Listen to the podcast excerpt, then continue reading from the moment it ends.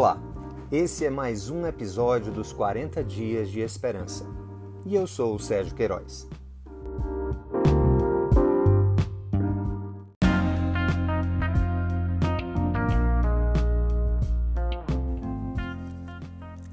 Dia 28 O incansável amor pelos perdidos.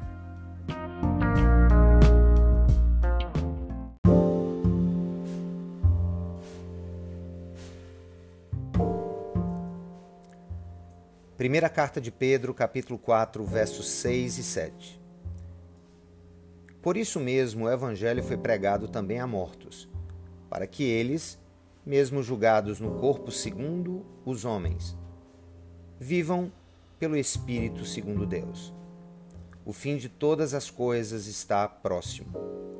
Portanto, sejam criteriosos e sóbrios. Dediquem-se à oração.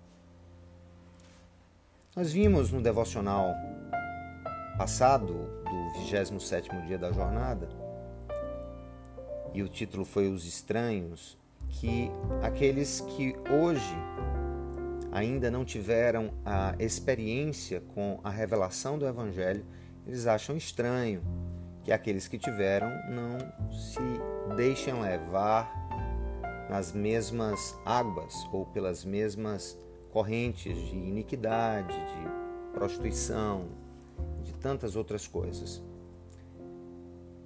Mas nós precisamos entender que o amor de Deus é incansável por todos os perdidos.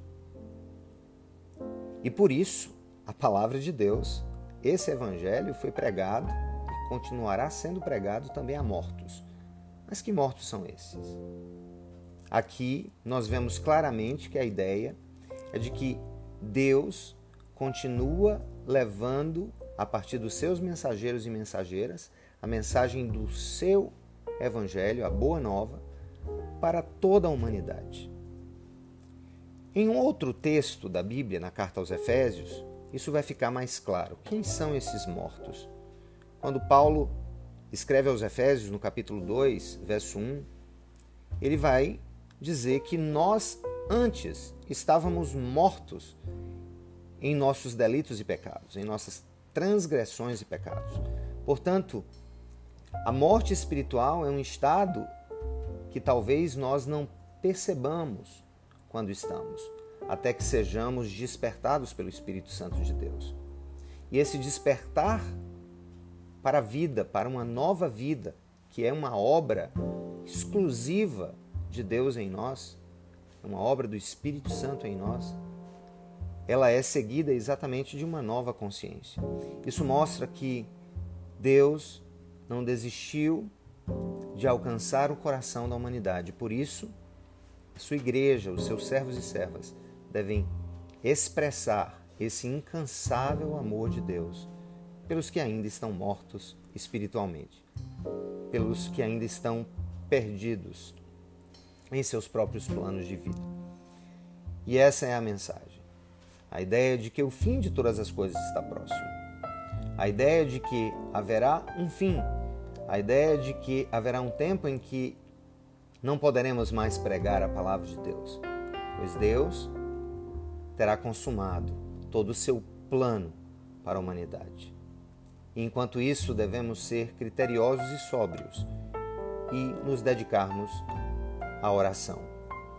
Através da oração, através da sobriedade, através de uma vida com escolhas criteriosas, nós vamos levando a mensagem do Evangelho a toda criatura, para que a vida tome lugar da morte, para que a vida transforme a nossa morte em vida espiritual, para que a vida de Deus venha sobre aqueles que não o conhecem você pode ser usado para isso. Que Deus te abençoe.